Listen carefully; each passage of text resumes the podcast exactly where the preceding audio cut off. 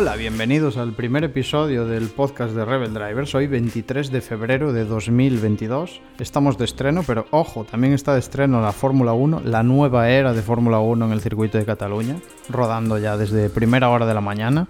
Y con este especial Fórmula 1 que se viene por delante es como queremos empezar el podcast de Rebel Drivers, dando las claves de la temporada, haciendo los vaticinios que nunca se cumplirán y en próximos episodios del podcast prometemos hablar de muchas más cosas que de Fórmula 1 y mucho más motorsport y carreras y coches y muchas cosas que queremos comentar, pero hoy nuestro protagonista va a ser la Fórmula 1, la nueva temporada, todo lo que tenemos que hablar acerca de los test que se están haciendo en el circuito de Cataluña. Así que si os gustan estos ingredientes, os animamos a que os quedéis aquí, porque ahora, en riguroso diferido, empieza el primer episodio del podcast de Rebel Drivers.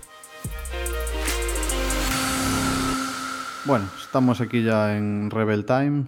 Eh, tenemos al otro lado de las ondas a un animal de cuneta al que todos estamos esperando aquí. Buenas tardes, Dani, ¿qué tal? Muy buenas, Juan, ¿qué, qué tal? ¿Cómo andamos? Con ganas de Fórmula 1, ¿no? Ganas de pretemporada. Ya estamos calentando motores. Eh, a ver, ¿de qué vamos a hablar hoy? Yo creo que hay que comentar un poquito los diseños, ¿no? Sí, los diseños, tanto lo que se ve a simple vista. Lo que creemos que está por debajo. Eso también es muy importante. Parte clave, ¿eh? Sí. Y, y bueno, y todas las sorpresas que nos deparen en estos días de, de entrenamientos. Y hoy hay que decir muchas tonterías, hay que mojarse. Hay que, vamos a decir, vamos a hacer tops aquí, tops de Hay final de temporada. Hay que empezar fuerte, eso seguro. Eh, arrancamos si te parece Venga, y para adelante. La pretemporada. Eh, si quieres comentar algún detallito del año pasado, Dani, te lo permito. de año, del Sí, año pasado. El final de temporada, a lo mejor, no sé, algún detalle. Alguna injusticia que hubieras visto tú, algo que te lastimara, que te... No, la verdad, la verdad es que me pareció un final de temporada muy, muy interesante, muy beneficioso para la Fórmula 1, porque gracias a ese final de temporada la audiencia este año va a ser mucho mayor. Así que son todo ventajas. Yo estoy de acuerdo, sobre todo después de que salga el documental de, de Netflix. Bueno, eso no sé si es Eso documental o película, porque Ese es un documental épico. O sea, ni, ni los mejores... Steven Spielberg en su casa llorando ahora mismo después de, de conocer lo que se va a publicar ahí. Eh, pero ninguna injusticia, ¿no? Todo, Em, todo a ver, injusticias. A ver, hubo un poco para todos los bandos, yo creo. Eh, Sobre todo, por ejemplo, en, no, ¿quién no me acuerdo de carrera ahora? Y con Alonso, la de Alonso, que, que, que tuvo que devolver la posición después de adelantar por dentro de pista, por fuera y todas estas. Las injusticias de. Austin con Giovinazzi y con Kimi Raikkonen, ¿no? Fueron las únicas que viste en toda la temporada, zorro. Efectivamente. A ver, sí que es cierto que luego también en las últimas carreras fueron un poco polémicas. Pero bueno, yo creo que entre Hamilton y Verstappen, que entiendo que es donde quieres eh, Hay buen rollo, ¿eh? hay buen rollo. Yo vi eh, amistad, vi, vi compañerismo, yo vi buenas acciones por parte de los dos, la verdad. Sí, la verdad es que se dieron bastante cariño, Sí, sí. pero mm, yo creo que son la mayoría eh, lances de carrera y luego pues más o menos eh, Verstappen comete fallos, Hamilton comete fallos, pero ya está. Eh, como se dijo, eh, is racing. Ace Racing, sí, sí. Sobre todo cuando te sacan de la pista 20 metros, como en Brasil. Bueno, Bueno, un- eh, como se puede observar, hay un completo respeto entre nosotros dos. No, sí, menos, no- menos mal que íbamos a hablar de la, la pretemporada. Bueno, bueno, la pretemporada. habrá que poner un poco en contexto cómo llega aquí la Fórmula 1. O sea, todo lo del año pasado realmente no vale para nada ahora mismo. Pero... No, esto es un nuevo comienzo. De hecho, a ver quién patina, porque aquí, ojo, hay que apostar después. A ver quién patina este año. Primero, vamos a hablar de otras cosas, pero Yo a ver quién que pati- el patinazo. El primero en patinar es Mazepin. bueno, eso está claro. El patinazo de Mazepin está claro. Pero hay que, hay que decir, el equipo, la decepción. Que, se, que parecía, parecía que sí, pero no. Eh, bueno, con los diseños delante, pretemporada 2022. Hmm. Eh, vamos a ver equipo por equipo. Empezamos por los más fuertes de la parrilla, como todo el mundo sabe, Haas.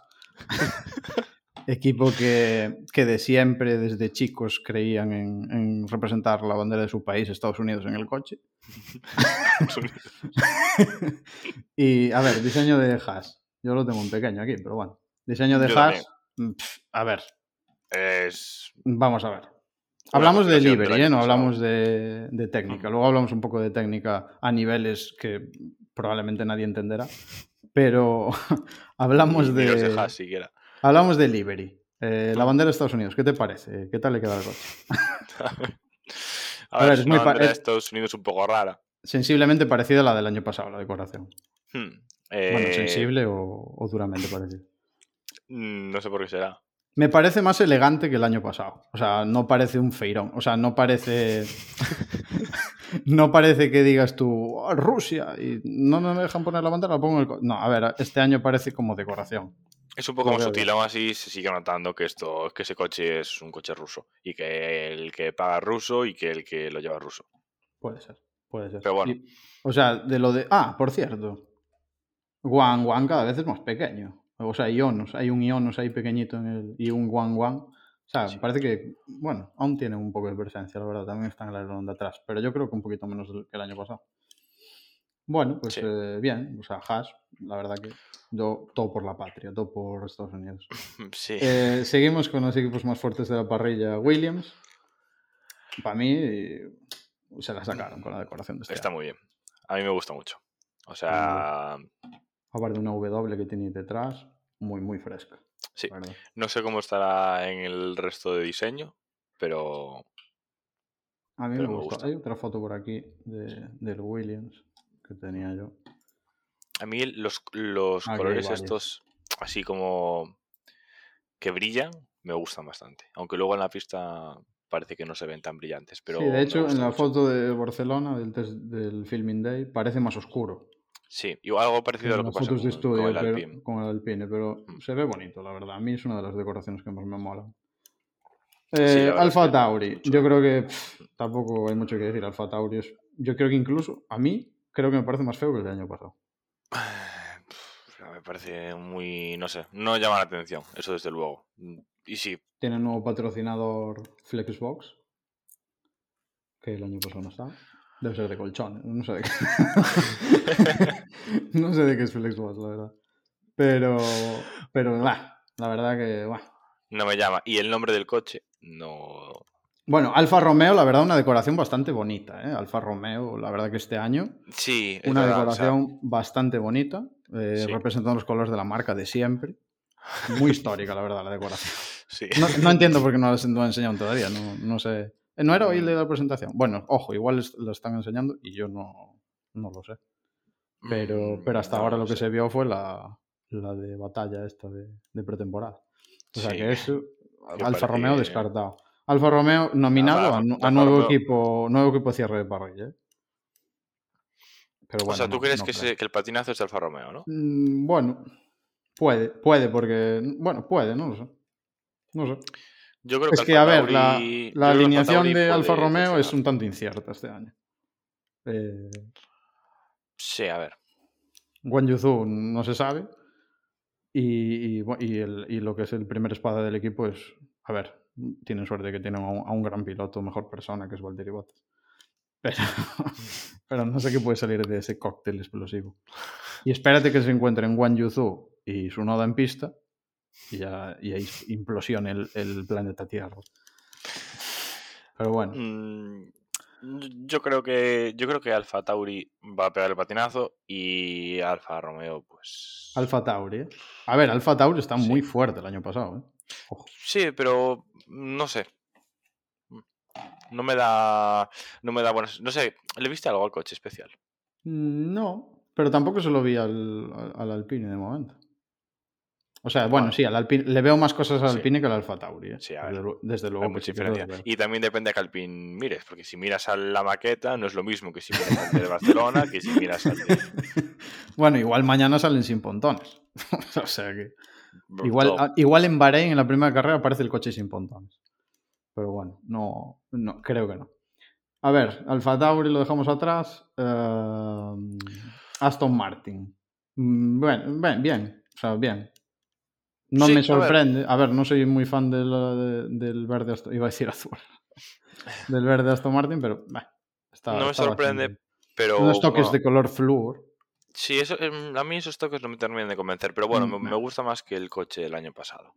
Para mí fue una mejoría pequeña, pero Sí, el coche del año pasado quizá estaba un poco verde. creo que era un poquito soso, sí. Bueno, eh, bien. Mm, Eh, Alpine, Alpine. Alpine. Estamos respetando un poco el orden de parrilla, eh, prácticamente, yo creo. Bueno, Alfa Tauri la verdad que lo metimos en la mierda, pero no se merecían estar tan abajo, pero bueno, da igual. Alpine. ¿qué vamos a decir de Alfa Tauri? Alpine, Alpine, yo creo que un Alpine sin BWT sería un Alpine más pobre, pero más bonito. Sí, yo sigo pensando que el, que el patrocinador Pero bueno, BWT llega y dice, mirad mis euros. No sé de dónde los saqué, pero miradlos. Yo creo que eh, Alpine tendría que cambiar a WT por, por Binance para hacer el azul y amarillo. Hombre, quedaría, Yo me mantengo ahí, quedaría muy bien. quedaría muy asturiano, la verdad. de- de mu- muy clásico, Renault. Sí, efectivamente, por ahí van los tiros. Entonces, Pero, pero, bueno, bueno, están a tiempo en Asturias de poner la bandera rosa también, que tampoco pasa nada. bueno, no sé. No sé, no, pero, no pero no es el mítico coche azul y amarillo, es, Sí, sí. es otra cosa.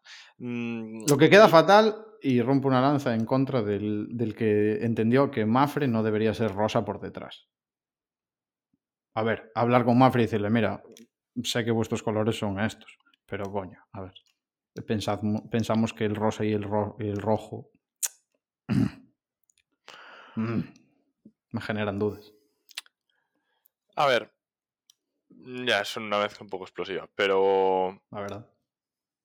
No sé, mm, dejando eso de lado, me gusta. Eh, Yo le pongo Eh, un, es tre, decir- un tre, ¿Un qué? un tre a la decoración. no, no sé, no me, me- gusta, pero porque me tiene que gustar. Es Yo he de decir Que la, la maqueta me gusta más que el coche que se vio hoy. La maqueta azul, no la rosa. Porque claro, aquí hablamos de Alpine y hay que decir cuál de los 25 coches es. Hay A mí el de la chimenea cerrada me gusta bastante, la verdad. Sí, pero igual ese para correr es complicado. Bueno, No sé, a mí me gusta. Me, me parece... A, mí, a ver, yo, fuera de, de la broma, me- le doy el pase. No lo, meto, no lo meto en mi top, pero le doy el pase. Eh, vamos con, el, con tu top. McLaren. McLaren. McLaren. McLaren. A mí me gusta. Me disgusta un pelín el azulillo este. Pero bueno, Mm, a mí no, a mí, a mí eso es lo que me gusta. Me gusta azulillo verdoso, no sé lo que es. como azulillo. de, o sea, lo que intentaron hacer, Sí, azulillo. que les podía haber quedado un poquillo mejor. Sí que es cierto. Pero me gusta por donde tiraron. Me parece un coche bastante bonito. Y sí que rompe bastante con lo de los años anteriores. Sí, a ver, la verdad que hay una evolución ahí. No se puede decir que no. Eh, ¿Qué nos queda? ¿Qué nos queda? Ferrari. A mí, el diseño que más me gusta, sin duda. Es muy bonito. El Es negro cierto con que es muy rojo. bonito. A ver, es Mm, rojo, es increíble. Ferrari. Pero, pero me, me gusta. Mm, Que sea tan rojo. o sea, A ver, que no tenga ese verde.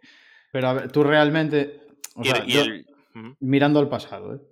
se presenta un coche de Ferrari todos los años, evidentemente, y ya, y ya sabes más o menos lo que va a ser. Este año rompieron un poco con, con la decoración de siempre.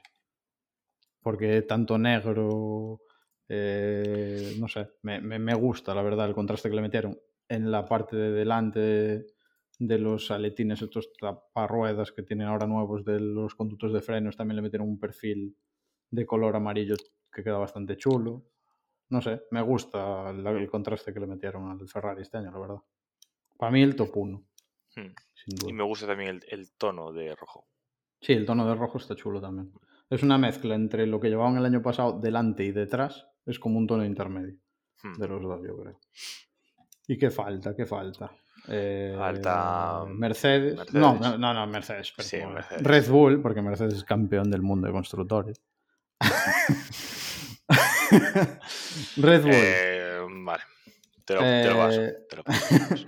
Red Bull, mm, o sea, bien, o sea, yo creo que en la línea de, la decoración clásica de Red Bull, Normal, ahora se están quizá un pelín mejor sí. que el año pasado, a mí me gusta Sí. un poco más, pero bueno, Yo al final cuando te pones a valorarlos, es como lo que pasaba un poco a veces con Ferrari, que parecía el mismo coche del año pasado.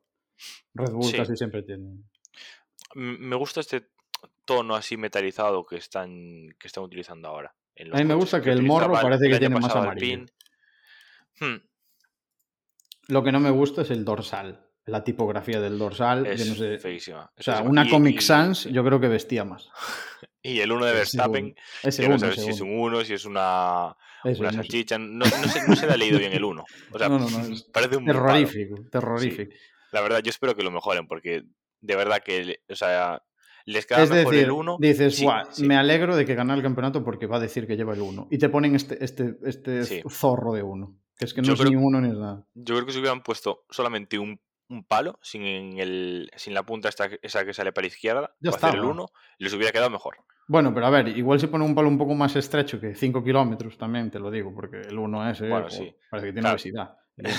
ese, es el problema, que al ser un 1 tan gordo, luego el, el palito este Eso- eso de es arriba no, no queda bien. No sé el de Sergio Pérez después cuando lo veamos el dorsal, pero este 1... Ni idea, pero como... como, como... Si, si mantienen el, la misma, el, mismo tamaño de tipografía, tienen que ponerle un morro más ancho a Sergio Pérez. Porque si no, no, no va a entrar. Solo para llevar el dorsal. Eh, y solo falta, que yo sepa, creo que no, salte- no nos saltamos nada, ¿no? Solo falta el Mercedes. Para Sí. mí, más bonito que el negro. Eh, no con sí. esto quiero hacer una alegoría racista, pero me gusta más el gris.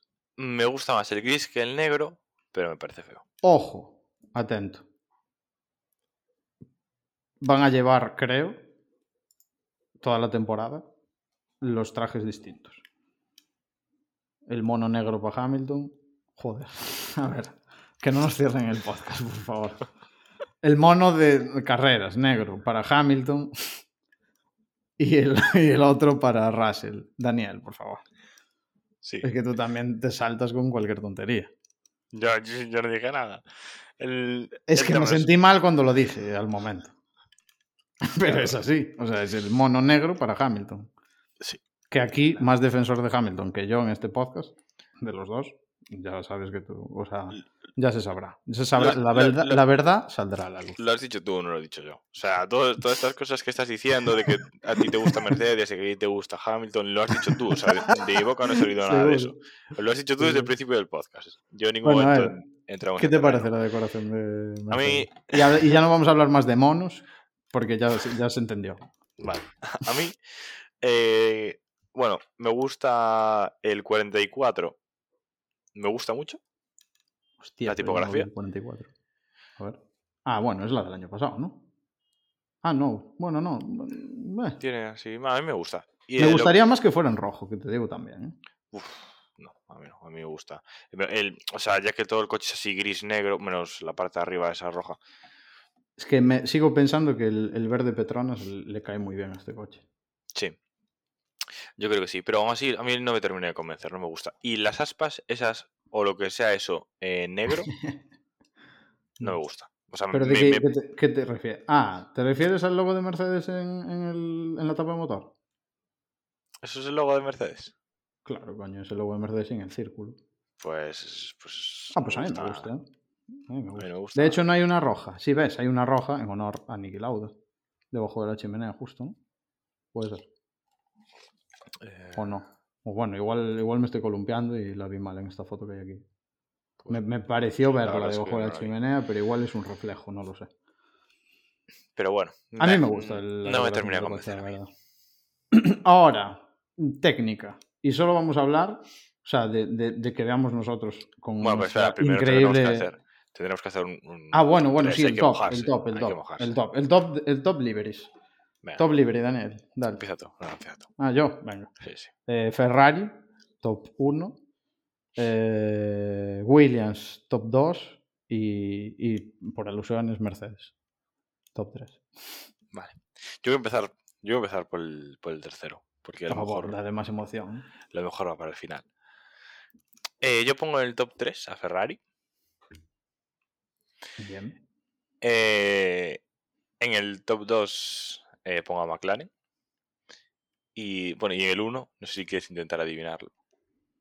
Hombre, Williams, está claro. Sí, obviamente. Williams en el top 1. Williams muy bien el diseño, ¿eh? Si en la pista muchísimo. corren tanto como en, como en la, como el diseño gráfico, ganarán el mundial. Sí, bueno. tienen, que, tienen que hacer un gran trabajo. Vale, bueno. Eh, top 3 libres, vale. Técnica. Vamos a hacer un top 3 de técnica también, a ver cuáles nos parecen las mejores. No, no quiere decir que con- a priori, no quiere decir que luego nos imaginemos unos tops al final de los tres mejores equipos y los tres mejores pilotos a final de temporada. No tiene nada que ver con la impresión que nos dé a nosotros ahora cuál es el coche que está más desarrollado técnicamente o, A ver. li- o lo hicieron de mejor manera. Aquí no vamos a entrar ni con Haas, ni con Alfa Tauri, ni con Williams, ni con Alfa Romeo. Yo creo que vamos a comentar. ¿Quieres que comentemos a Aston Martin? Que yo tampoco le vi a su. No sé. Es que no, no- no es que. A ver, sí fue uno de los primeros que. Va, vamos a comentar a Aston Martin. Aston Martin, McLaren, Ferrari, Alpine, Mercedes y Red Bull. Los otros los vamos a descartar porque, porque, nos- porque podemos. está. A ver, Aston mi- Martin. Con mi gran eh, conocimiento de Bueno, ingeniería. claro, antes de, antes de. Hay que contextualizar que somos expertos en la materia. O sea, Sí, Esto claro, tiene que quedar claro que a lo mejor va a haber algunas palabras técnicas, ejemplo, pontones, que a lo mejor la gente no sabe lo que es un pontón, evidentemente. Tenemos Claro, que intentar hacer comprender nuestro nivel. Sí, O sea, sí, que es tranquilo, estratosférico. claro. Vale, lo primero, bien, si, lo vemos, si lo vemos por delante, las entradas de aire que hay delante a los pontones, que son cuadras, son, son, son un Son pequeñitas, ¿eh? Por Es eso yo creo, A mí, ojo, a mí- me- lo no que sé. me dio la carrera de ingeniería a mí fue que esas entradas tan pequeñas también tienen un sentido que luego tenga tantas branquias. ¿qué, qué ingeniería hiciste tú? Eh, ingeniería de ver fotos en internet. Vale, perfecto. Em, yo no termino de entender por qué los pontones son tan grandes y el agujero es cuadrado. No sé, no, no, no. bueno, no va, claro. va de antemano que mucho del trabajo de estos coches, evidentemente, está debajo y no lo vamos a ver. O sea, que el- vamos a ver lo que se ve, pero vamos a comentar lo que se ve, pero no todo el trabajo está ahí este año, evidentemente, por el efecto suelo. Lo que no entiendo es que le hayan pintado de negro ese trozo de la derecha de los, de- y de la izquierda de los pontones, donde no hay agujero. No sé si es para engañar a alguien, Yo para engañar al viento. A lo mejor el eh, viento dice, ¡hostia! ¿Sabes? No sé. Igual resbala mejor por la superficie negra, no lo sé. "Mío, pero se- pensé que era agujero, ¿sabes? Y dice, y ganas una décima por vuelta, no lo sé. No lo sé, pero es que eso es lo que me llama la atención. Que, el- que sea, lo primero, que sea cuadrado, que sea tan pequeñito y, y la otra parte negra. Y, esa y- que- y demasiadas branquias, o sea, una cosa extremadamente burra- una burrada de branquias. El alerón delantero, es que tampoco tenemos una, yo no tengo aquí una foto que sea súper, súper, súper de frente. Parece A que ver, está- bueno, más tiene un labio muy recto en la parte de abajo. Eso es justo lo que iba a comentar yo. Sí. Que, o sea, sí que tiene bastante subida, el labio es bastante alto, pero es recto. Es muy Cuando los otros coches lo tienen un poquito más redondeado. Sí, el alerón delantero ahí también tal. Y después, hombre, así que ya me llame, llame la atención. No, nos- ah, tiene doble soporte del alerón trasero. Hay, Mm. otro- hay otras escuderías que optan por un soporte sim- simple. Pero tampoco, así a, a simple vista en las fotos, te llama la atención esos detalles. A mí me llama la atención eso, que la entrada es muy pequeña de los pontones. La chimenea, la, la chimenea, sí. La chimenea es grandecita, bastante grande, pero todos, todos los coches tienen una chimenea bastante abultada, menos Ferrari, yo creo. Y, y hay A ver, muchísimas branquias. Yo creo que lo de las branquias es porque el- la entrada de los pontones es bastante, bastante pequeña. Sí, tiene que ser. Y, y lo de la chimenea, después de ver la de Alpine del año pasado, cualquier cosa es pequeño comparado con... sí, sí. Aparte, no era solo la chimenea, era, era Bueno, todo todo. el- toda la bola que tenía ahí arriba. Sí, sí. Bueno, pues bien. Podemos ver un poquito lo de McLaren. A ver qué. Para pasar así un poco de, de- de verdad. Aston Martin. McLaren estrenando ahora túnel de viento. A ver qué tal, a ver qué, qué tal lo usan. Sí, bueno, aparte de comentar que estaba viendo ahora una foto del McLaren de lado, rake nulo esta temporada. O sea, los coches van muy, muy neutros. No, no hay ángulos. Eso, coches como el año pasado, como Alfa Tauri, sobre todo, prácticamente iban volando de la parte trasera y también Red Bull bastante. Eh, este año van prácticamente. Yo los vi muy planos. De hecho, tú dijiste que el Red Bull iba rozando el. Parecía que iba rozando el suelo. Daba Sí. una impresión de que iba rozando todo. Es que el Sí que los alerones delanteros están sensiblemente más levantados que el año Sí, pasado por el efecto suelo, se nota bastante. Sí. Pero yo a este coche tampoco le A veo ver. muchas regulaciones en el alerón delantero. Mm. Eh, Pero el McLaren sí que se ve un poquito. Yo lo veo. Adelante lo veo más cerca del suelo que atrás. Tiene una pequeña inclinación, yo creo. sí.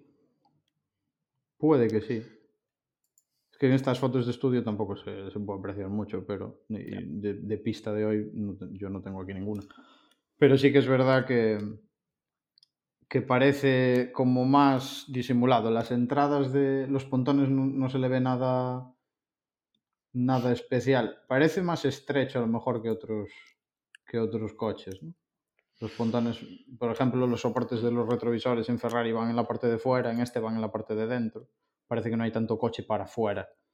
Va un poco de pontón más estrecho. Las entradas son tipo Alpine, tipo Red Bull, así bastante anchas, sí. pero no son muy largas. Son, claro, son justo, o sea, justo lo que está pintado. altas. Claro, lo que está pintado de negro en. Es que engaña un montón la pintura ahí, en esa Sí. zona.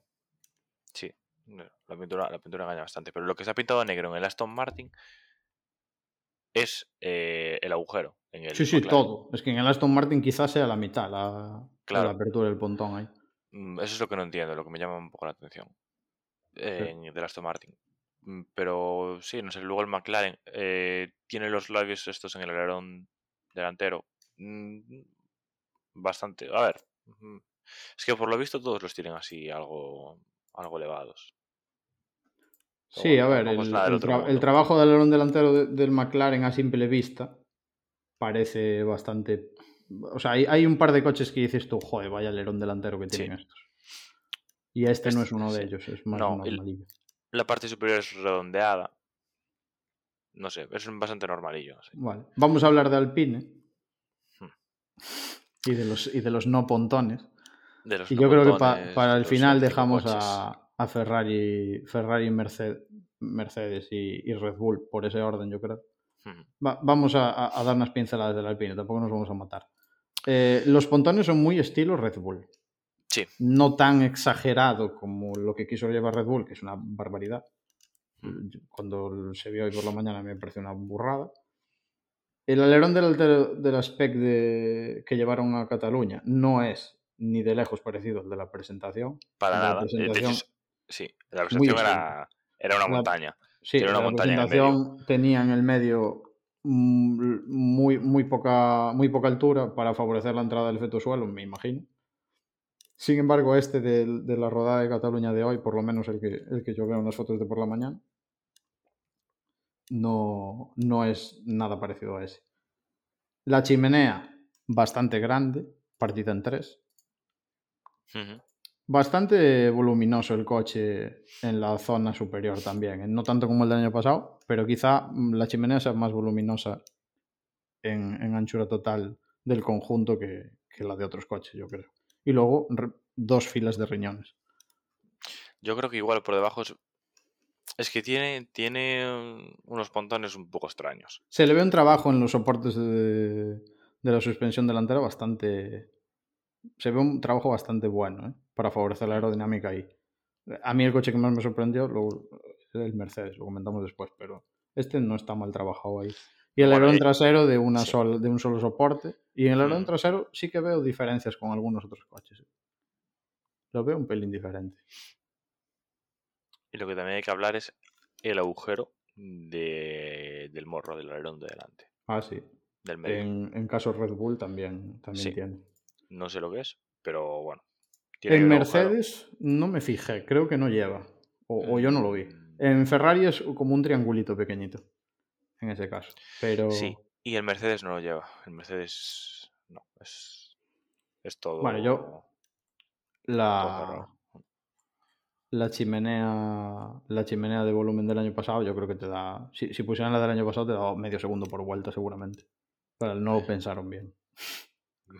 Porque, eh, segundo, Yo cuando vi el coche del de- año del- Cuando, vi el coche del año pasado, cuando vi esa chimenea, dije, o ganan el mundial o no sé qué es esto. Yo no sé. eh, Yo no, eh, no entiendo. Porque dices tú, a ver, me imagino que estarían con ese diseño queriendo probar algo de este año, porque si no es algo que estaba tan fuera de lo normal que no tenía ni, ni siquiera sentido. Hmm. Que bueno, ojo, el coche en determinadas carreras, sobre todo a final de temporada, donde Alonso hizo el podio, que fue en Bahrein, ¿no? Si no me equivoco. eh, creo que sí. ¿no? Sí. No iba mal el coche. ¿eh? O sea, estaba bastante. Podríamos decir que el tercer equipo en ese Gran Premio. Estaba por detrás de. Incluso batallando con Pérez en algún momento. O sea que por eso bastante bien, la verdad. No estaba para hacer podio, evidentemente, fue por circunstancias, pero el coche iba bastante, bastante fino. No con eso quiere decir que el, que el diseño de la chimenea fuera terroríficamente horrible. Pero bueno, en líneas generales también los pontones, bastante, bastante grandes las entradas de aire. Pasamos de los rumores de no va a llevar pontones a tener una entrada de, de la hostia de grande. Y ahí la ver, pintura engaña. Es gigante. Es gigante. Sí, Es, es gigante. es- es- pero es, es muy estrechita, pero es bastante ancha. Sí, la pintura engaña porque el pontón tiene mucho trabajo aerodinámico por la parte de abajo. Lo que pasa es que si, si no lo ves desde delante o desde un medio lado, no aprecias todo el trabajo que tiene también. Es que es eso, el pontón es como bastante raro. Es como que se mete para adentro al principio, luego sale. No sé, tiene como mm, una forma muy. muy extraña, no sé. Bueno, y pasamos a Ferrari. ¿Qué opinas del plato sopero que lleva en- encima de la- del pontón? Madre mía, tienen ahí para la piscina y. No sé. No, Bueno, no- pa- no sé. no sé muy bien qué pretenden con eso. A ver, A ver, el diseño del coche es muy radical. O sea, es una cosa que no. Lo ves, fue el primero que se presentó que, decía, que decías tú, bueno, aparte de que muchos se presentaron con render, que parecía que no era el diseño de, de la FIA. Parecía que habían trabajado en Hmm. algo. De todas maneras, el pontón es exageradísimamente ancho. Yo creo que debe de ser uno de los coches más anchos. Es que la, mayoría eh, hicieron el pontón eh, por arriba más ancho y por abajo se metió un poquito hacia adentro. Este no, este el pontón es prácticamente eh, recto hacia abajo. Y luego lo que no le quitaron al pontón de abajo para metérselo hacia adentro, se lo quitaron de, de arriba del plano para hacerle la piscina esa. Sí. Que, que es el único coche que tiene en la Todos piscina. los riñones que tiene, todo a lo largo de esa, de esa parte central de, de refrigeración. Todo en, la- en la- lo que le podemos llamar piscina. El morro es uno de los pocos que tiene un diseño así extraño. O sea, todos van a un morro más o menos tipo, este se sale un poco de la especificación. O sea, no acaba en redondito, o sea, hace un pico al final. Hmm, Y tiene esa entrada también de tiene, aire ahí pequeñita eso. así. el agujerito. Y, y la verdad que el coche se ve bastante, se ve, por lo menos se ve trabajado. O sea, que le puede salir un churro, sí, lo intentaron. Parece que le metieron muchas, Sí. muchas horas a eso. Sí, fu- fueron a, a por algo completamente de- distinto. Fueron a arriesgar. Sí, al resto. O sea. Y también eh, es muy triangular, si te fijas, eh, la chimenea. Sí, sí, la chimenea, de hecho, creo que es una de las más pequeñas de, de todas. ¿eh? La Sí, chimenea sí. probablemente sea de las más pequeñas, lo que comentábamos antes, porque todos van con una chimenea bastante generosa y este es que tampoco se, se aprecia mejor muy bien en, en determinadas fotos, pero al final yo creo que tiene menos, menos, menos entrada de aire que, que otras. Aunque eh, a lo mejor al ser triangular también, no te creas, ¿eh? igual.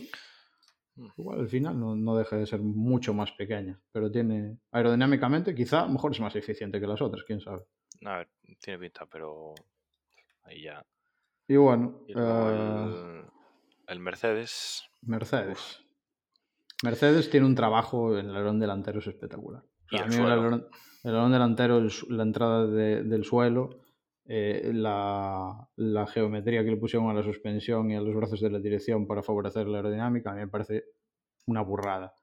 Me llama muchísimo la atención una foto que hay, que la vimos, de, que se ve desde vista cenital, que se vio en Twitter hoy por la mañana, de la comparación del ancho del, del Mercedes y el Red Bull, por ejemplo. Porque el Red Bull prácticamente en el ancho de, es, bastante, son, es bastante parecido a... Es como, Ah. digamos, la nueva... la nueva mm, distribución del diseño de, de la parte de motor y, y pontón. O sea, Mm. es ocupar el ancho. Y es sin embargo, ancho, es, es como Ferrari, es bastante sí, ancho. el Mercedes va a un concepto de súper estrecho, que parece mentira que hayan metido todo el motor ahí dentro, debajo de esa tapa. O sea, va al concepto que teníamos el año pasado. Y sin embargo, los otros, prácticamente todos, o todos, van, a porque en el Mercedes, o sea, en el Red Bull, por, por hacerte una idea, no puedes apoyar el pie, y en el Mercedes, en el suelo, puedes bailar. En el suelo Sí. que queda, en el suelo que Sí, sí, queda sí. libre en esa foto. E- es- o sea, ahí te caben, te caben los, los pies. mm, Es espectacular. O sea, es- espectacular. y y a parece- mí me llama la atención que, que, ojo, a lo mejor estamos ante una pifia de, de alguien de, o un acierto increíble, pero me llama la atención mucho de que estos coches con estas ideas tan diferentes puedan estar cerca en la pista. Porque es que estamos hablando del día y de la noche ahora mismo en, en- Sí. en cuanto a la tapa de motor y, y- y el- la cantidad de suelo que queda libre en el Mercedes y en los otros coches no. Pero es que en general eh, hay coches que tienen cosas muy distintas. O sea, el, el Ferrari y la piscina. Sí, Eh, el Mercedes es súper estrecho. el- Bueno, y el suelo al estilo patatas onduladas o algo así. sí. En plan, esas.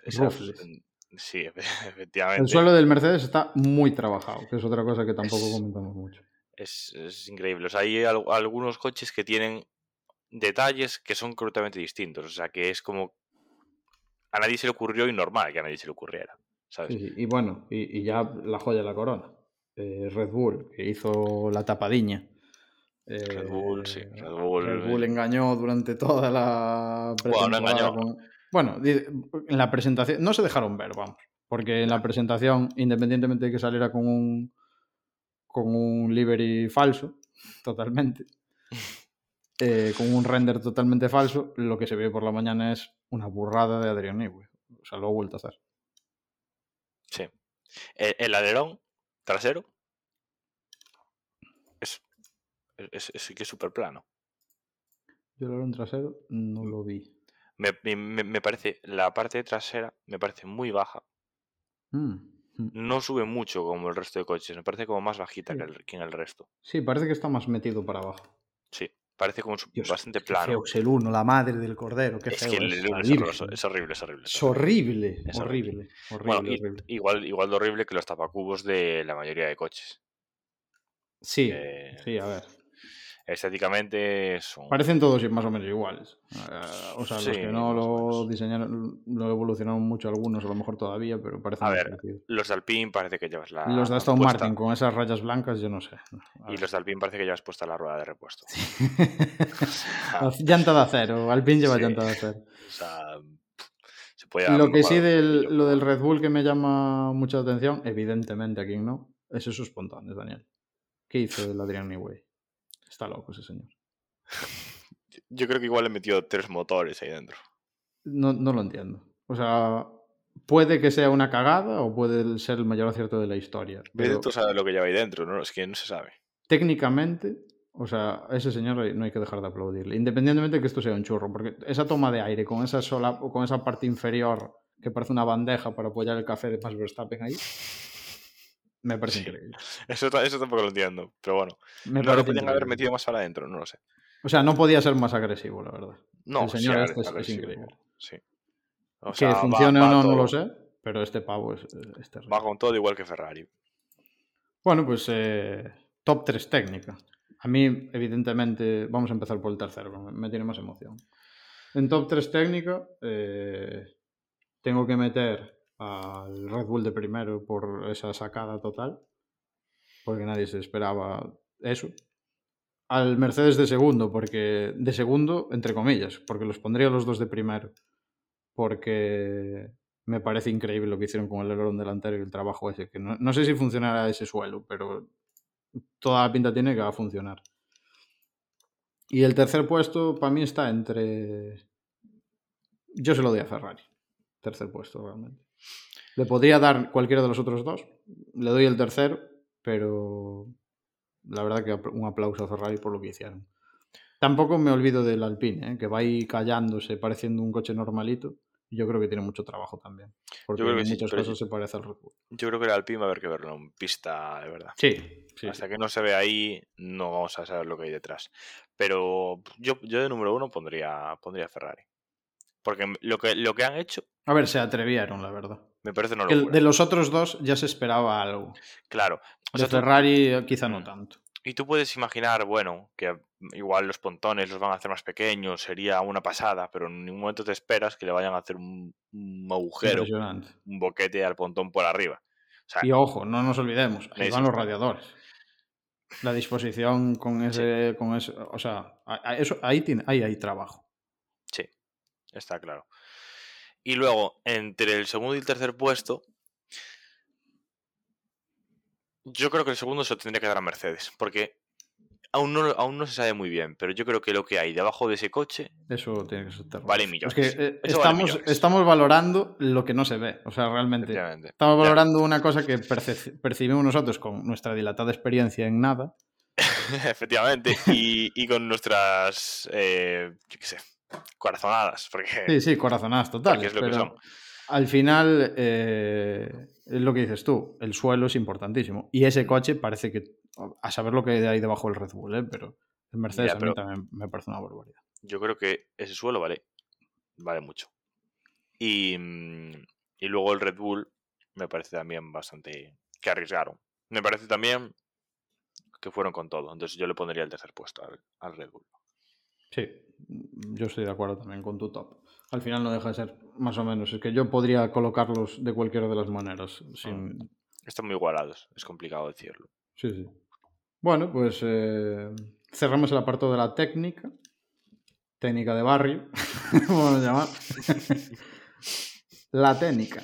Y, y a ver, resultados de, del día que tenemos aquí eh, del- de nuestro gran amigo y compañero F1 Visualices en Twitter. Aquí unas capturas maravillosas de lo que rodaron aquí. En, en la cabeza de la, en la vanguardia de la técnica está Ferrari. Eh, Ferrari, Red Bull y Alpine son los más rodados. Eh, y luego, bueno, pues hay, hay una igualdad entre Williams y Mercedes. Después, un poco por detrás, Alfa Tauri y Aston Martin. McLaren llegando a las 100 vueltas. Y, y los descolgados de. Los, los farolillos rojos con menos de 50 vueltas Haas y Alfa Romeo. Eh, Que van lo sobrados. esperado. Más o menos lo esperado. Bottas no necesita más de 15 vueltas, lo sabe todo el mundo, para ganar el campeonato. Vamos, creo que- En el bolsillo lo tiene. Sorprendente. Mm. A mí y lo que no me- sorprendente al mismo tiempo es que no hubiera ninguna bandera roja. A ver, mm, los motores son. O sea, no- no- esta cambio de normativa no afecta tanto a los motores. Evidentemente, los motores están con, semicongelados, por decirlo de alguna manera. Entonces, tampoco se tiene por qué romper tanto la. Pero bueno, bastante fiabilidad dentro de lo que cabe. Mm. Williams, cuidado, Williams es el cuarto equipo con más vueltas. Si nos ponemos a hablar de motoristas aquí, mm, bueno, es que la verdad que tampoco, tampoco es que vayamos a sacar ninguna conclusión, porque los únicos que no dieron vueltas son Haas y el Alfa Romeo, que al final seguro que tienen sus problemas de, derivados de su falta de presupuesto, me imagino. No lo sé. Probablemente, aunque, aunque haya el techo a la hora del presupuesto. Se tiene que notar. Sí, porque ellos no creo que lleguen. Mm, Lo que me llama la atención es que Ferrari y Red Bull, que fueron los coches, o sea, fueron de los que más arriesgaron en el diseño, dieron muchas vueltas, Muchas. que yo creo que De hecho, Ferrari, decir hay que decir que Ferrari dieron Leclerc y Sainz y Red Bull se comió todas las vueltas del Verstappen. señor más Verstappen. Y Alpine también estuvo Alonso. Y Sí. prácticamente hicieron las mismas vueltas. Bueno, un poquito menos Alpine. Claro, y yo creo que es eso. Yo creo que los equipos que más vueltas dieron quieren probar bien Sí, todo de lo hecho, que hay ahí. lo siguiente Mercedes, que vamos a parece se comentar- está reservando Mercedes, pero bueno, lo siguiente que vamos a comentar son los tiempos que poco importan hoy. sí, realmente pues, y son bueno, y estos días en tiempos, adelante pero- son falsos tiempos, pero eh, Norris primero con 1.19.5 con el compuesto C4 que según la información que manejamos gracias a la colaboración de la FIA con este podcast es que el año pasado, bueno, el homónimo este neumático no existió en Barcelona, o sea que es un tiempo medio irreal, en teoría son C1, C2 y C3 y, Y el primer tiempo que podríamos tomar en consideración es Leclerc 1.21, siendo la pole del año pasado era 17 algo, ¿no? 17-8. Sí. No, no, no, no, no. no. No. Dieci- oh, ¿Qué coño? 17. 16-7, Luis Hamilton. Sí. A ver, mm, contando la supuesta diferencia. Nada representativo, evidentemente. O sea, volvemos a decir, nada representativo. Contando la supuesta diferencia de dos segundos que va a haber entre los coches del año pasado y los de este año, supuesta, porque. Está muy cerca de los no tiempos del año pasado, claro. Claro, y contando que aquí están yendo bastante flojos, porque no aquí nadie va a darlo todo, creo que van a estar bastante cerca, sí, Sí. de los del año pasado. Y luego, en cuanto a tiempos por equipo, tampoco hay mucho que, que ver. Estuvieron los Ferrari bastante parecidos. En- entre los compañeros de equipo, donde más diferencia hubo, fue quizá Schumacher y Mazepin. Vettel y el motivo. Stroll. Vettel y Stroll, pero bueno, Vettel y Stroll. Bueno, tanto Vettel y Stroll como Schumacher y Mazepin hicieron el tiempo con compuestos diferentes, con lo cual tampoco es muy representativo. Sí, Pocos, pocas conclusiones se pueden sacar de los tiempos. Más conclusiones se puede sacar de, Bueno. de la fiabilidad y parece que más o menos la tienen casi todos, menos Haas y Alfa Romeo. sí que se puede sacar que Russell, yo creo que este año le va a apretar las tuercas. Hombre, hombre, Y no como botas. hombre. Yo Ojalá Russell- Sergio, Russell- Pé- ojalá Sergio Pérez esté más fuerte este año y también se vea batalla ahí. Y ojalá esté A mucho ver. más compacto el grupo. claro. Yo lo de Sergio Pérez con, con Verstappen lo veo muy complicado. Es que Verstappen. creo que eh, o sea, fuerte. Sergio Pérez es muy buen piloto, pero hay diferencia entre uno y otro. Russell y Hamilton. Y hay diferencia, y yo creo que va a haber Yo creo que- diferencia. Hmm. Hombre, no creo que paren a Russell. Pero bueno, Bueno, tampoco creía bueno. que pararan a Leclerc y Bueno. con- cuando estaba Vettel en Ferrari, vamos, Leclerc eh, tuvo que bajar las orejas varias veces. Yo creo que sí que pueden frenar a, a Russell. Pero. No sé, yo a Russell lo veo. Lo veo bastante fuerte. Russell es un piloto muy fuerte, o sea, yo creo Sí. que le va a plantar cara a Hamilton si le dejan, si no le dejan, pues le plantará lo que pueda. Pero tampoco creo- puedes frenar a una persona que esté, a un piloto que no. esté metiéndole zapatilla todos los fines de semana, no lo puedes frenar tampoco porque al final No, pero. es el problema de tener dos espadas tan fuertes. en el Ya, el- pero la diferencia que hay entre Russell y Hamilton es la experiencia. Entonces yo creo que eso Hombre, es lo que, claro. lo que se va a notar. Porque ahora, entre, o sea, si comparas la calidad de piloto, lo buen piloto que son, mm, por ahí andan. Sí, yo creo que, a ver, va a haber, va a haber eh, disputa en Mercedes y quizás sea el equipo que más igualdad con Ferrari tenga, yo creo, entre los pilotos. Porque Leclerc y Sainz, Sainz está muy fuerte. Sí. Yo nunca pensé que Sainz estuviera tan fuerte como Leclerc. Yo tampoco. Yo- Para mí Leclerc es de, de la Muy maravilla. Russell y Leclerc son dos promesas impresionantes de la Fórmula 1 para mí Hmm, y nunca pensé que Sainz estuviera a la altura o incluso mejor, que el año pasado estuvo mejor prácticamente toda la temporada y, y estaba llegando el equipo nuevo. Y, y este año van a partir los dos con la misma experiencia. Ojito con Carlos Sainz, que Carlos Yo- Sainz no, es, no nació, yo creo que no nació piloto, pero se hizo piloto y muy bueno. Y, y de esos hay pocos que se hicieron pilotos Sí, y son tan buenos como Carlos. Yo pensé el año pasado que cuando Carlos fichaba por Ferrari era un error. Yo lo pensé. Porque dije, Sí, yo creo que lo fichan para, para cubrir sí, sí, yo pensé que era el escudero. hueco.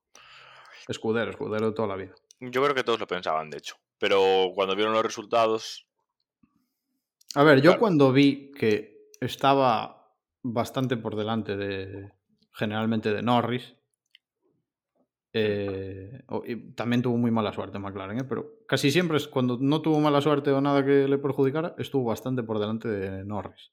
Y Norris es muy buen piloto. De hecho, el año pasado machacó a Ricciardo. Que bueno, que vete tú también a saber que Ricciardo llegó a McLaren, no sé qué, veremos este año. yo creo Pero que yo tampoco Ricciardo- pensé que cuando llegara Ricciardo a McLaren iba a estar tan flojito como el año pasado. Que sí que, a ver, coño, ganó una carrera, pero como que se la encontraron.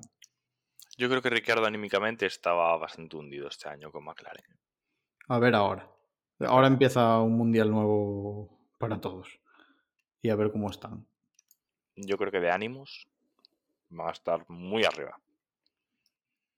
Y con coche nuevo, si funciona, pues mejor que mejor. Yo creo que Ferrari, mm, si le salió bien el diseño este agresivo, tiene, un, tiene dos pilotazos impresionantes para luchar por podios y, y a ver, ojalá una victoria de Carlos Sainz este año. Ojalá. Ojalá, ojalá un primero y un segundo puesto, eso sería brutal. Hombre, 1-2 en Monza, se cae, se cae, se cae la grada abajo. Un 1-2 en Monza, se cae la grada abajo. Puede ser un día histórico. Y, y bueno, podemos cerrar con las porras. Y no, no es que vaya a traer yo aquí chocolate para mojar, ¿eh? Porra, No, top empiezas, 3 va. equipos, top 3 pilotos. Hablamos de, no de sensaciones, de, de resultados al final de temporada. Que quede aquí constancia, 23 de febrero, pretemporada. Top 3, ¿qué prefieres empezar? ¿Por equipos o por pilotos? Aquí se le va a ver el plumero de Verstappen. Que te digo. Qué problema, hombre. Yo prefiero empezar. Prefiero empezar por equipos, porque a mí los pilotos me parece caer más al SEO ahí. A ver, equipos. Eh, Haas, campeón del mundo. Sí. Eh, Sin duda, sin duda. equipos. Empezamos por el tercero. Lo vamos diciendo los dos. Eh, Joder, qué difícil es, ¿eh? A ver, evidentemente nadie, de- ninguno de nosotros dos va a meter ni a Haas, ni a Aston Martin, no nos damos el beneficio de la duda. Bueno, tampoco me cortes las alas. Aquí cada uno. Nada, nada, sé que no lo vas a hacer, sé que no lo vas a hacer. Alfa Tauri, Williams y Alfa Romeo, o sea, ninguno de esos lo vamos a poner de top 3. Y yo te estoy convencido que tú tampoco. Entonces te- voy a empezar yo. A ver,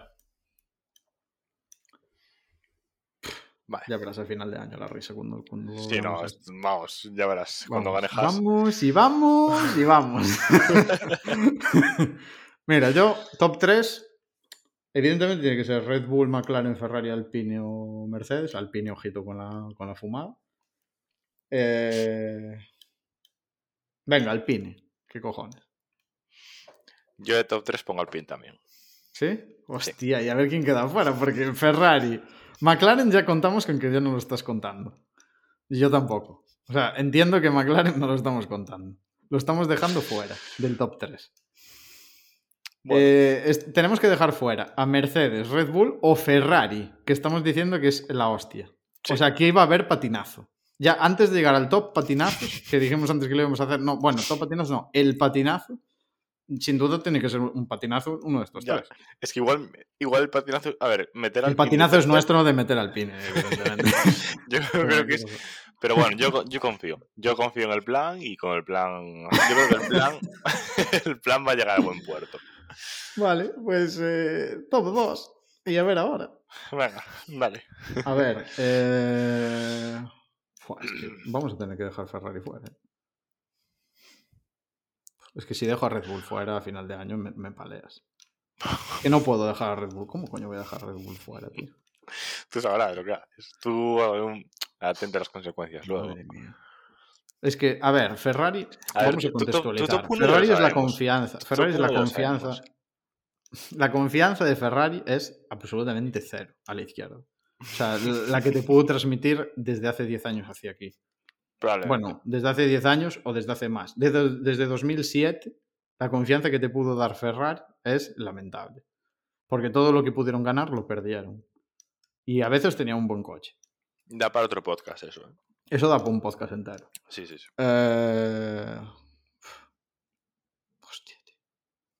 Momentazo, ¿eh? Venga, ¿qué cojones? Ferrari segundo. Buah. Madre mía. Es que estaba claro. Y, y el primero, tu primero, ya, tu primero ya sabemos. Vamos, tu primero, Patinazo, pa- yo ya lo digo ahora, patinazo Red Bull. tu primero es el del mono negro. Em, Es, es- Yo- eh, también es bonito decir patinazo Red Bull cuando dije que el Red Bull era el coche que técnicamente me parecía mejor.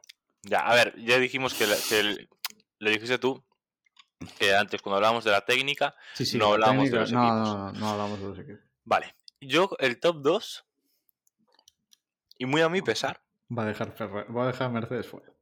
va a ser Mercedes. Oh, Top 2. ojo, ¿eh? Ojo. A ver, yo al Mercedes, ya te dije, yo le veo muchas cosas. También le veo, si acertaron con la aerodinámica de la parte trasera de, de la tapa de motor y pontones y tal, nadie va a poder hacer eso. Porque nadie va a poder hacer una tapa tan pequeña. O sea, como acertaran en eso, estamos vendidos otros seis años más. O hasta 2026, otros cuatro años más. Yo Mercedes veo una posible guerra de pilotos, pero bueno, eso ya es otro tema. Sí, a Bueno. ver, ahí yo también lo veo. Top 1. Vamos a Eh, a lo yo pongo Mercedes. Ya no lo voy a dar. O sea, ya dije patinazo Red Bull. Y tu Está patinazo claro. va a ser Ferrari. Es que, es que estaba claro que tu, que tu top 1 iba a ser Mercedes. Bueno, da igual. Eh, va. Es que, madre mía, estaba cantadísimo. Patinazo. Pues mi top 1 es Ferrari. Hostia.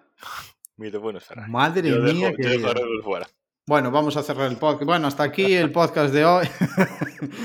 Ostras. Yo creo que Ferrari este año va a dar un golpe encima de la mesa bien fuerte. o sea, tú dices Ferrari, Mercedes, por, por lo de las. Pringles, o sea, lo de las Pringles, lo de las... bueno, las Sí, las Ruffles. el- Eso, lo de las Ruffles. Tú dices Mercedes. Oh, pero joder, coño. Ferrari, Mercedes bueno, Ferrari, Mercedes, Alpine y yo Sí. Mercedes, Ferrari, Alpine. Sí, Ostras, Red Bull, los pontones esos pa- pa'l- para, para, o sea, para el basurero. mira, aquí, aquí nos vamos a dar un patinazo. Adrian Newey, es que Adrian Newey ahora mismo está en casa llorando, diciendo, pero, vamos a ver. O sea, vosotros acabáis de ver el coche por la mañana y Llorando- estáis diciendo que Llorando de la risa está. está llorando de la risa, porque de hecho Max Verstappen hoy no pasó de cuarta. Yo creo que Alpine, Alpine va a meter el patinazo. Yo creo que de aquí... Bueno, da igual. Yo me, yo me quedo, yo confío en eso, en lo que he dicho. Buah. Eh, no salgo de mi asombro. Vale, este top estaba, estaba el patinazo para los dos es Red Bull, o sea, top patinazo Red Bull, el top de el top de pilotos de equipos, ya lo dijimos. Hmm. Falta el top de pilotos. Sí. Y, y los tops de técnica y de liveries ya esos ya van al principio, pero los podemos refrescar, pero vamos top pilotos. Aquí aquí cuidado, ¿eh? Aquí cuidado. Top pilotos, no cuáles son los mejores para nosotros. ¿Cuáles No. son los que van a quedar en la clasificación? Tercero, segundo y primero. Sí. Coño, si Alpine está tercero, Alonso para mí. Yo lo pondría campeón del mundo, pero. que no se noten los colores, vale. Pero. Hostia. Mira, yo te, yo te lo voy a decir ya del tirón, para no pensarlo demasiado. Yo creo en el plan. Pero si el plan es que Alpine sea tercero, no pueden ganar el campeonato del mundo, a no ser que Ocon esté de vacaciones. A ver, el plan. El Yo plan no es un solo año, el plan son varios años. Hay que tener eso en cuenta. Yo solo lo digo. Y no tiene por qué ser uno de cada equipo, ¿eh? Claro, por eso. Yo te digo, tercero, Alonso. Vale. Yo. Segundo. Ah, para, ser el tirón. Uf, sí, sí, del tirón. Yo del tirón, porque si no, luego tengo mucho miedo. Tercero Alonso, segundo Hamilton, primero Russell. No vas a dar ni una. Ya, Eh, segundo Hamilton, primero Russell. primero Russell. Tú sabes lo que se- Bueno, bueno. bueno. Primero Russell. Yo Va, te lo digo. arde, arde Mercedes. O sea, hay una Arde guerra en Mercedes. Arde Mercedes. Hay una Yo- guerra en mi Mercedes. pronóstico es que arda Mercedes. Evidentemente esto es pura especulación. Pero, va a arder Mercedes. Pues mi top 3 es eh, Alonso, de tercero. De segundo, pongo a Russell. Y Y de primero, primero, Carlos, por favor. de primero a Carlos, sí. Ahí está. Eso es lo que quería decir yo, pero no quería decirlo porque quedaba muy feo. Ya, ha quedado muy feo, pero yo, creo que Carlos puede ser campeón del mundo Ojalá, este año. ojalá tu top. Ojalá. y, y ¿eh? Hamilton, Ojalá. y Hamilton se va con Verstappen para ir para atrás. Que jubilen mía. ya, que ya está, ya, ya ganaron bastante. Ojalá tu top, ¿eh? Ojalá. Pues yo no me atreví a poner un Ferrari. que dejen, que dejen Que también es curioso, promesas. también es curioso no meter a ningún piloto de Ferrari que queden segundos en el mundial. Pero Hmm. bueno, es una cosa. Cosas que. Podría que ser por. Por la increíble fiabilidad de Ferrari, podría ser. Bueno, increíble. ¿eh? Desde tiempos inmemoriales. Pero Bueno, pues eh, está bien, está bien. ¿Y las libres cómo habían quedado? Yo dije. Del 3 al 1. eh, Del 3 al 1 era. mm, ya no me acuerdo. Yo dije Ferrari, McLaren y Williams. Williams en cabeza. Yo dije ah, Mercedes. Fe- Mira que eh, el Mercedes. top Ferrari. Mercedes Williams Ferrari, dije yo. Mercedes Williams Ferrari. Y los, y los de y Tech, ya no me acuerdo ni lo que dije. Porque sería una tontería también. Tech creo que dije. Sí, sí que me acuerdo. Tech dije. eh, Ferrari. No, Ferrari Alpine. Creo que dije los dos, ¿no? Ferrari Mm. Alpine, Mercedes y Red Bull.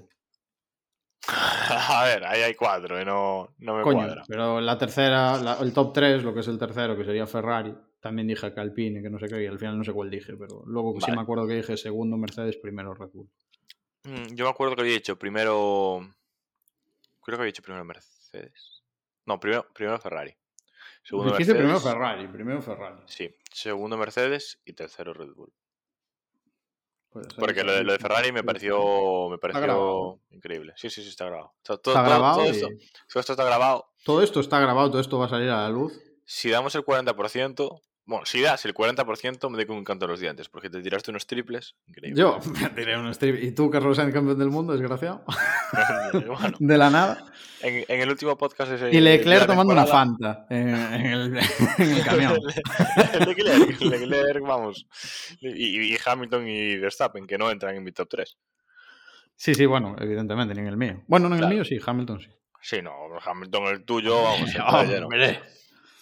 Bueno, que queden pusiste- claras las preferencias, ¿eh? Sí, pusiste a Russell de primero, porque si no se notaba mucho No, no, que, a mí me encanta. O sea, pro, pro yo te- Hamilton, que si no... Mi piloto preferido de la parrilla puede ser, evidentemente, Alonso, pero si me salgo de Alonso y ya pierdo un poco el norte de Alonso. Y Hamilton, y perdemos también el norte de No, Hamilton. no, te lo prometo. Luego va mí es Russell. Russell, el Carlos Leclerc. Probablemente sean mis tres pilotos favoritos. También me gusta Ricciardo, pero, pero esos, esos tres eh, para mí son los- mis favoritos. Incluso te podría decir que el, el que más me gusta es Russell. Pero bueno, Carlos me gusta mucho también porque para mí Carlos tiene, tiene el- algo que es muy difícil de conseguir, que no naces piloto, pero te haces piloto. Gusta Porque, por ejemplo, Russell nace piloto, Leclerc nace piloto, Alonso tienen un don de piloto. Para Bueno, mí, Carlos se lo cocinó Leclerc- él a base de trabajo. Leclerc nace, pero también se hace un poco, yo creo. Pero bueno, Leclerc tiene Las una raíces por ahí. calidad, o sea, es Sí, una sí, cosa. sin duda. O sea, yo recuerdo Bahrein Fórmula 2, Ujú. un- una exhibición. O sea, una cosa espectacular. Pero bueno, hasta aquí el especial, la pretemporada. Especial pretemporada de Fórmula 1. Que parece que estamos jugando al baloncesto en vez de... En vez de... Sí, sí, esto es una, No, sí, sí, un porque- juego de triples. Sí, sí. Juego de triples. Veremos, No entra uno, pero... veremos en el siguiente capítulo a ver si decimos lo mismo. que va a ser bastante. Sí, después de la primera carrera, saber, saber... Después de la es- primera carrera vamos a venir aquí a hacer un podcast de llorar. De llorar y decir, pero ¿cómo somos tan burros? A ver, es- esto es imposible de predecir. A ver, sería muy fácil decir mm, eh, Red Bull, Mercedes, Ferrari ahora mismo. O sea. Hmm. Sí, claro. O, fe- o Mercedes, Red Bull, Ferrari. O, o sea, meter a Ferrari de tercero y jugar con los otros dos. O sea, sería ir a lo seguro. Pero aquí, aquí venimos. Aquí venimos a jugar, ¿no? Hombre, vamos. Bueno, pues hasta aquí. Hasta aquí el podcast. Yo creo. ¿Tú qué opinas, Daniel? Sí, No hay mucho yo más que, comentar. Primer día de pretemporada, yo creo que ya nos, ya nos hemos pasado. Sí, sí. Bueno, ha sido un podcast suave. No nos hemos dado mucha leña ni nada. No, Esto yo cuando- creo que es para calentar, ¿eh? Porque Claro. Yo, yo iba a sacar el cuchillo, pero que tampoco había nada por lo que discutir. Bueno, al, principio, al, principio, al principio ya lo sacaste. Luego cuando empiecen a subirse los coches unos encima de otros y tal. Y Ya el- veremos en la primera sucesor- carrera. Cuando el sucesor de Masi empieza a hacer las suyas. Entonces ya. Ah, bueno, espera. Off top. O sea, tema de cierre. Masi. Masi. Vaya, ¿Fuera es que o no dentro? tenía que haber dicho Masi. Sí, sí, Em, dijiste Masi. Vale, a ver, yo creo que Masi. Yo creo que Masi sobra. Pero no me gusta lo que, Lo que ha pasado porque me parece Lo sé. No lo sé, pero parece como que Masi se fue para que Hamilton se quedara. Y me parece que no puede haber ningún piloto que esté por encima de. Yo, de yo suscribo, suscribo tus palabras. No veo tanto, después de lo que sucedió, que fuera por, por exigencias o porque parezca que fuera por exigencias de Hamilton o porque si no Hamilton se enfadaba y no respiraba y no volvía. Pero considero que hizo lo suficiente como para merecer no estar este año en la Fórmula 1. Sí, yo creo que hizo lo suficiente. Pero lo que no tiene sentido es abandonar a estas alturas. Y solo, y solo una cosa, ¿eh? ya, fuera de las ya- decisiones. la falta de consistencia absoluta. Eh, no Pero sé eso, si es culpa de Masi. eso, eso no es culpa problema de Masi. O sea, hay, bueno, hay, Masi tiene parte de la culpa, porque Masi se limpia las manos y dice, ah, no, no, eligen estos cinco que, que hemos puesto aquí. Eh, Y que- muy que ahora son desafortunadas mexicanos declaraciones y mañana son españoles y luego son... Y muy, y muy desafortunadas declaraciones de te ofrezco esta posición. O sea, no- a ver. Que igual no quiso decir eso, pero a ver. A ver, yo entiendo que tú estés dolido eh, por, por las decisiones que tomó Masi en la última carrera. Pero O sea, sí, y a mí no me va nada con Hamilton, vuelvo a repetir. Pero sí. O sea, no me No. pareció. No me parecen unas decisiones muy acertadas. para tus intereses. Ni unas sanciones muy acertadas a lo largo de la temporada. Hoy sí, mañana no. Esto no me parece. Pero eso, tal eso- y- eso depende de los comisarios, no de Masi. Esa es la excusa, que eso es lo que está mal hecho. A ver, Sí, a ver sí, cómo sí, funciona la, la sala. La sala. Bueno, y aparte creo que van a andar llame. rotando los dos, los dos sucesores de Masi, porque son dos en teoría. Hmm, y van a andar rotando. En vez de estar los dos, que yo considero Da que a lo mejor sería la mejor solución, si estuvieran los dos en todas las carreras. Masi lo único que hacía era hablar con los equipos, porque las decisiones las tomaba el resto. Yo lo que quiero es que la gente que esté viendo las repeticiones o que la gente que esté tomando decisiones sean los mismos en cada carrera. Con Sí, eso ya está, es- porque el que está arriba está pintando y la mona, porque ya se vio que el año pasado Masi no hacía nada más que hablar y echar balones fuera. Sí, sí, y, y- y no puede ser un bar que. O sea, tienen que tener independencia, pero estar de acuerdo en una toma de decisiones. Y, y- yo lo que considero que tiene que pasar es que tienen que tomar las decisiones rápido.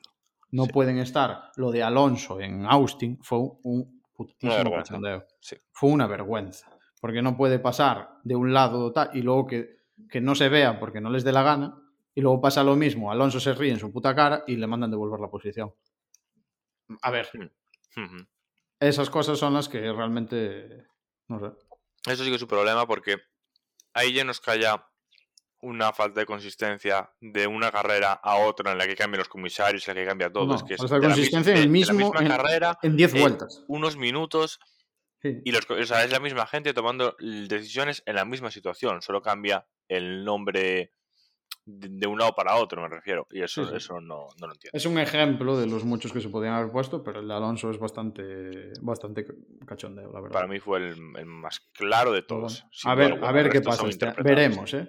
Esta, de hecho, vam- retomaremos esta conversación más adelante. A por- 5 porque a cinco a surgir, 10 carreras. porque va a surgir. claro, a media Seguro. temporada seguro que, seguramente surge esta conversación. Y es interesante saber si valió para algo que más esté en su casa o si seguimos exactamente lo mismo. También quiero pensar que. Quiero pensar mal que a Liberty también le beneficia que haya un poquito de salseo. Para que el deporte. O sea, le beneficia y le perjudica al mismo tiempo. Pero, pero también les que- interesan determinadas decisiones en determinados momentos y que las sanciones un día sean unas y otro día sean otras para jugar y llegar a la misma, a la última carrera con los, con los puntos iguales todos. O sea, si fueran las sanciones siempre las mismas y de una manera muy determinada, probablemente no se hubiera llegado a. a- coño, que a lo mejor llegaban a cinco puntos de diferencia, pero igual no hubieran llegado los dos empatados a puntos al final. Yo creo que si necesitas hacer eso para que tu deporte se vea, Ya, a mí no me tu gusta. deporte es... Pero a mí, a mí me llevan sin gustar las decisiones de la FIA desde siempre. Desde Sí, no, que es que la FIA nunca toma buenas decisiones. O sea, la FIA es una mafia.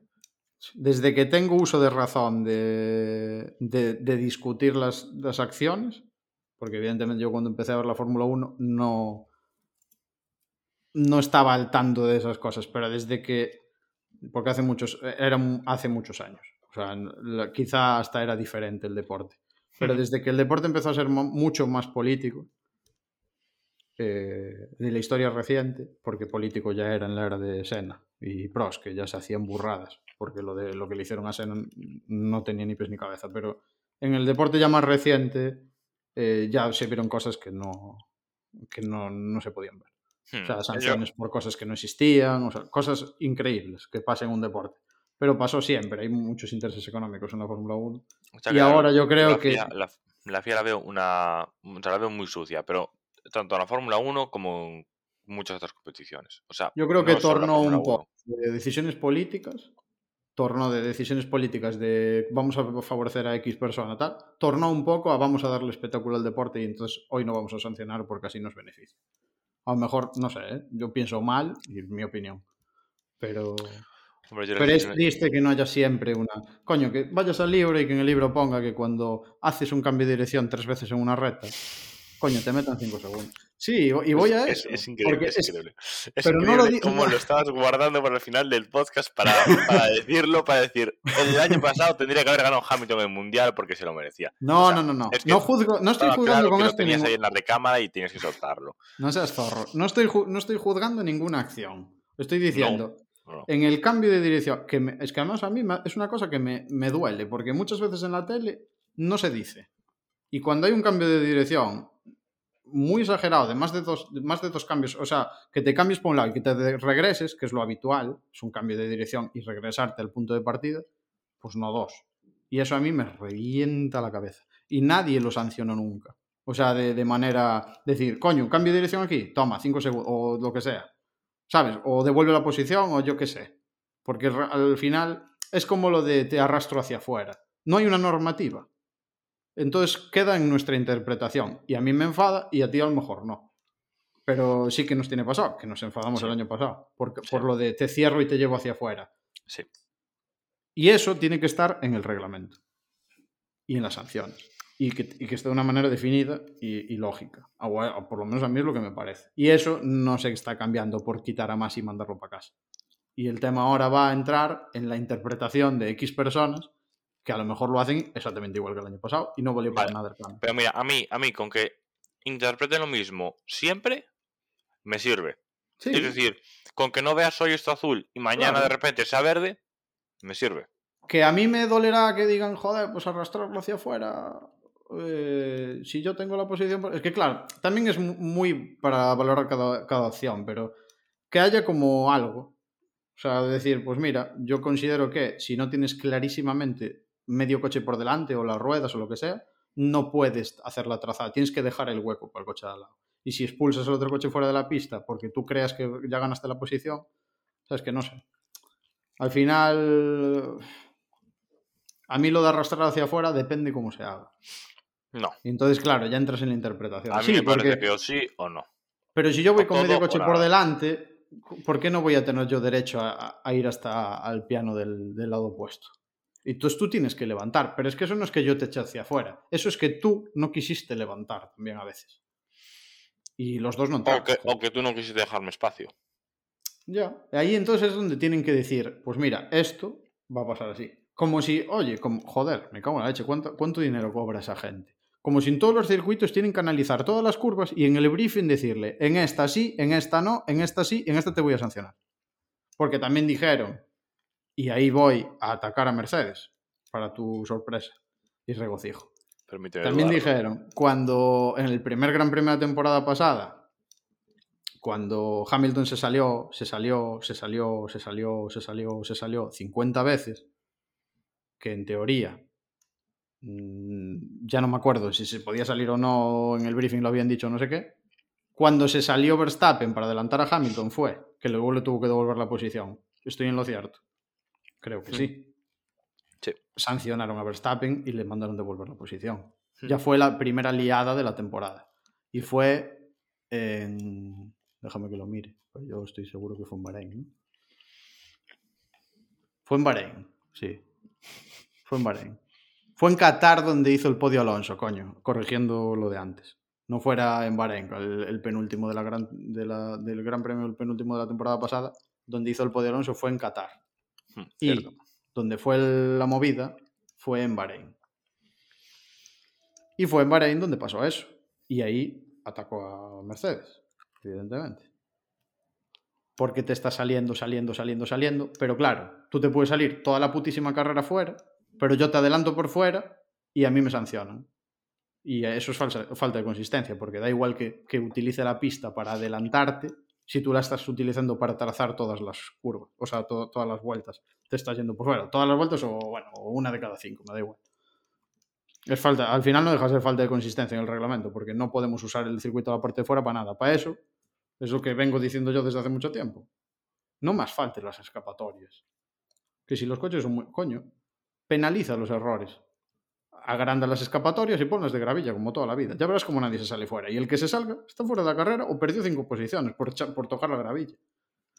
que al final un Paul Ricard me puedo hacer una burrada, irme larguísimo y hacer medio circuito por fuera, que no perdí casi la mejor ni la posición.